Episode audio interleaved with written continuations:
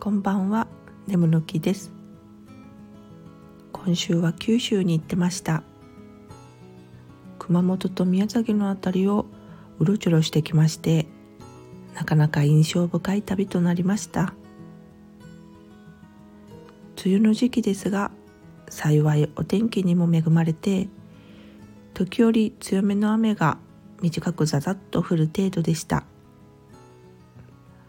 その間スマホには地元鳥取の気象警報のニュースがバンバン送られてきましてむしろそちらの方が荒れ模様で心配だったぐらいです。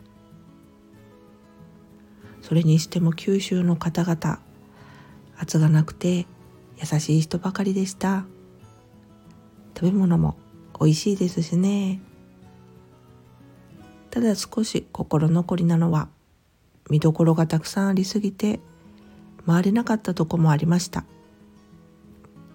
もう少し日程を長くとってもよかったかなって思います。これからも九州には何度も行かせてもらいますね。